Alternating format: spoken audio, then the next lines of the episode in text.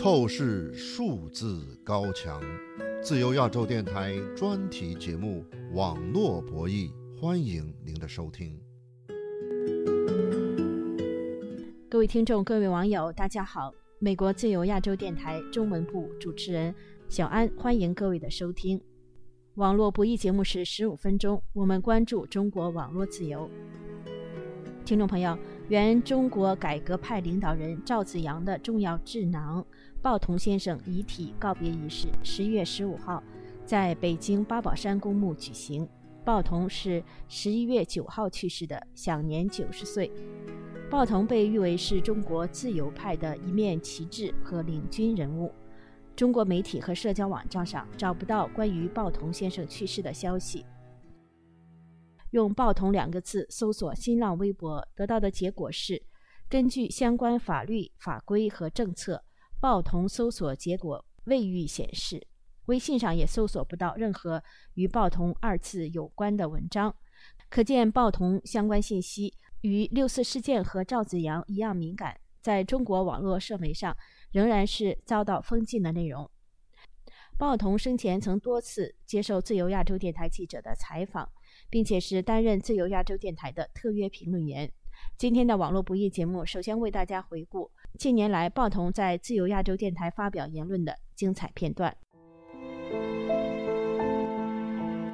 就是说，不要接受采访，到六四以前不要接受采访。这是二零一八年六四二十九周年之际。当时八十五岁高龄的鲍同在接受自由亚洲电台特约记者乔龙采访时，谈被警方要求晋升的情况。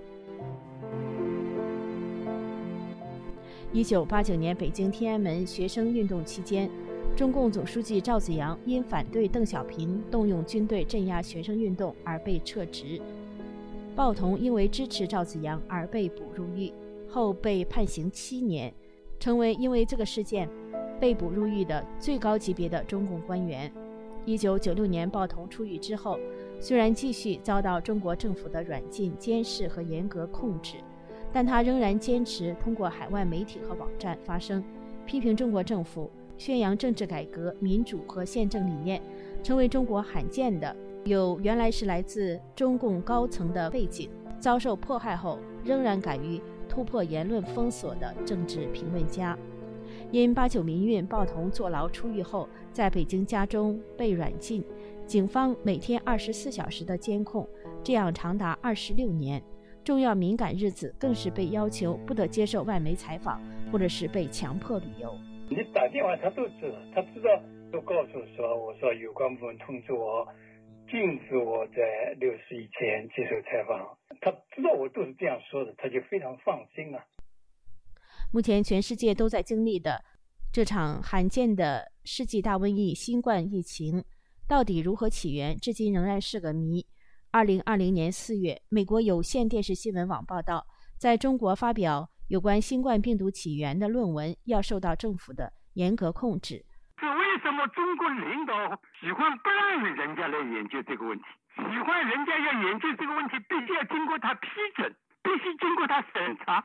好像这个问题的研究，病毒的起源问题，好像跟共产党的利益、跟共产党的命运有什么关系？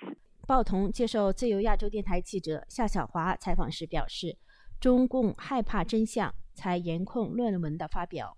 共产党害怕科学。”所以要来管科学，一定这个真相一出来以后损害他的利益，所以他必须要想命令禁止这个，禁止那个。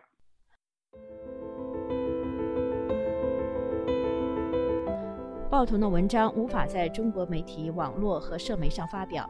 二零一八年五月，鲍同在自由亚洲电台发表独家评论，题为《摊开来看看中马主义在中国的作用》。鲍同所说的中马主义是指捏在中共手中的马克思主义，它简称为中马主义。鲍同在评论中一针见血地指出，中马主义在中国发挥的作用其实是来自于中共的权力。没有一个中国人没有受到中马主义的决定性的甚至颠覆性的影响，没有哪一位地主不挨斗，没有哪一位工厂主不破产。没有哪一位知识人没有进过炼狱。这是自由亚洲电台记者家园朗读的鲍彤这篇评论。不是中共的力量来自中马主义，恰恰相反，中马主义的全部力量仅仅来自中共的权力。二零二零年十一月，鲍彤在自由亚洲电台发表独家评论，指出中共十九届五中全会公报显示，习近平核心体制上升为新时期中共中央的规则。我认为，有了经过五中全会实践检验的中共中央委员会工作条例，由于永恒确立了习近平总书记的核心体制，中国共产党应该从此不再需要纠错机制了。中国从此用不着习仲勋老先生所念念不忘的那个保护不同意见法了。这是本台记者寇天丽朗读的报童这个评论的片段。在这个评论中，鲍彤还表达了对大众民生、民营经济和法治的关注。我知道中国已经举世瞩目的暴富了，已经有了数以百计的天字第一号的富豪了。不仅如此，再过两个月，一到年底，我国就再也没有贫民了。我不懂的是，月收入仍然在两千人民币以下的大约八亿民众。应该如何在低收入中继续生活？我听说国家正在着力进行供给侧改革，我不知道在国进民退的狂潮中，需要不需要实行分配侧改革？我完全不知道民营经济过去、现在和将来如何才能掌握自己的命运。我完全不懂，在基本上没有建成法治社会的环境中，怎么能够具备国际公认的真实不虚的完全市场地位？您现在收听到的是自由亚洲电台网络博弈专题节目，小安主持，请继续收听。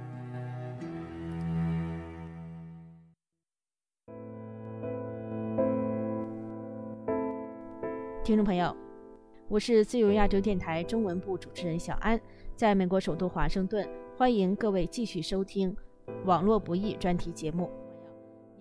刚才我们为您介绍了原中国改革派领导人赵紫阳的政治秘书鲍彤，今年通过自由亚洲电台所发表的观点。鲍彤坚持自由法治的理念，可以从这些片段中略见一斑。现在，美国的光传媒网站的创办人、原中国女企业家王瑞琴在北京生活期间，曾为鲍彤庆祝生日。接下来的网络博弈节目，请听我们对王瑞琴的专访，谈谈她所了解的鲍彤生前被中共软禁期间鲜为人知的小故事。王女士，您好。啊，你好。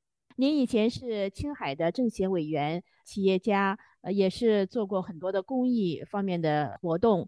呃，您是二零一八年的时候流亡美国，创办了光传媒这个网站。那你以前在北京也生活过，跟鲍彤老先生认识了多少年了呢？呃，关于鲍彤先生呢，海外的朋友，呃，尤其是年轻人里边知道的比较少。呃，但是呢，在这个学术圈儿，年纪大一点的这呃各位可能对鲍彤先生有很深刻的印象。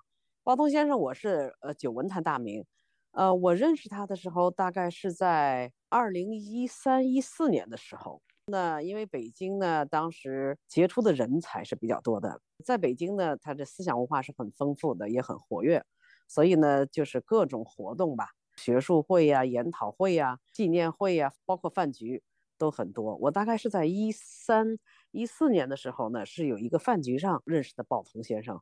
后来又几次吃饭呢，就是，呃，鲍老先生他过生日啊什么的，那么都是这样。那与鲍彤老先生的交往啊，对您有什么影响呢？呃，您认为他是怎样一个人呢？鲍老呢，他德高望重，非常有才华，非常有水平，又很有思想的一个人。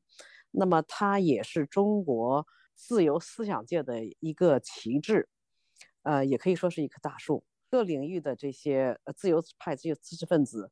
呃，都围绕在鲍彤先生麾下，呃，主要就是以聚餐的形式，大家交流国内的形势啊，以及谈论一些看法呀。我们特别鲜明的印象就是说，他的思想很清晰、很深邃，精神很矍铄。他对中国的现状、中共的现状，包括北京的这些高层的认知和判断都非常准确。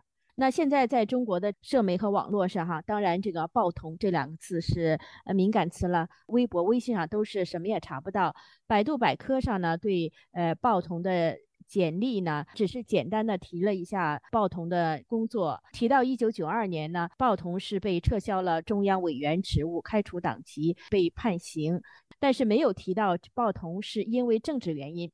就是对八九学运的不同立场而被撤职判刑的，也没有提到他获释后仍处于被软禁的这种境遇啊。呃，这个您怎么看呢？呃，我想呢，就是中国大陆他肯定会全力以赴的把鲍同先生的相关的一些情况给封锁，他也不可能呃让大家知道真实的鲍同先生的情况。那么鲍同先生长期被软禁，基本上我们每次吃饭的时候呢，都是跟比如说他的亲戚呀，或者他的秘书吴伟。所以基本上，我我们圈子里头请鲍老吃饭的都是通过吴伟。鲍老呢被长期被软禁，然后国安被他看的也很紧。我们基本上订好餐厅，呃，吴伟把鲍老接来以后，鲍老就给我们分析一下时局嘛，以及当年的一些呃事情。他有的时候先走，有一次我吃完饭以后，鲍老说：“我先走，我把这后边的小尾巴都把他引走，然后你们再走，就没人更多的关注你们。”所以我们就印象特别深刻，他就把他盯他的人呢说是小尾巴。那因为每次吃饭的时候在包厢里头盯他的这些人，比如说在外边或者在大厅里头等，鲍老出现了，然后他们跟着鲍老走，鲍老就等于把他们就引走了。然后我们餐厅里头吃饭，有的时候可能还有有些人可能不愿意被国安知道。呃，您提到这位吴伟呢，他以前是呃鲍同先生的属下同事，呃，那。鲍同老先生，他担任过中央政治体制改革研究室的主任。吴伟，他是八十年代曾经中央政治体制改革研究室的研究员，当过两年鲍同的秘书。那在前几天的鲍同老先生的遗体告别仪式上呢，吴伟他在推特上透露，他们敬献的花圈挽词是“老领导终获自由，期待天国重聚”。这个我看完以后，我特别的难受。说老实话，我眼睛也湿润了，因为吴伟先生呢，他也是这些年来受尽迫害。当年呢，呃，有的时候朋友劝他，因为他海外有亲戚，就说你可以到海外走一走呀，你到你亲戚家去，呃，休息一段时间，然后放松一下。他说我不能走，我要守着鲍老，我要把鲍老送走。看到吴伟的呃这样的推特，我真的觉得心都碎了，因为。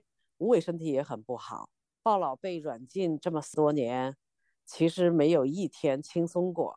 尤其是赵子阳的追悼会，他不让他参加，他特别生气。他拍桌子的时候，把手都拍的骨折了。所以这些年对他的这种虐待，因为通过软禁这种形式对他的精神的压迫和虐待和摧残，这是很严重的。那么现在鲍老走了，但是对于吴伟先生来讲，对他的摧残也一样是很严重，所以我看到他的这样的来世再见的这样的一个跟老领导再会，觉得特别的特别的难受。这是第一。第二呢，我觉得吴伟先生他当然他也很荣幸，那么鲍老也很幸运，他能够有这么好的秘书吴伟。吴伟也坐了牢，但是这么多年对鲍老不离不弃，鲍老有这么好的一个秘书，这也是鲍老的福气。吴伟先生是一个非常好的谦谦君子。希望大家能关注他，也希望他能够得到医治，因为他身体也长期不好，他也没有工作，也没有保险，经济状况不是很好，还是让人很不轻松。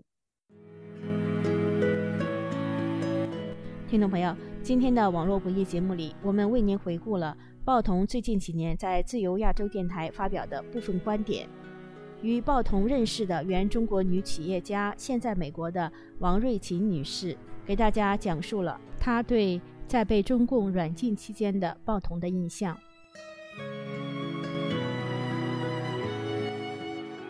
如果您喜欢我们的节目，欢迎您在网络上、在社媒上转发我们的节目链接。我在美国推特和脸书上的账号都是小安，欢迎您在网上和我们联系。感谢各位收听这次网络不易节目，下次节目再会。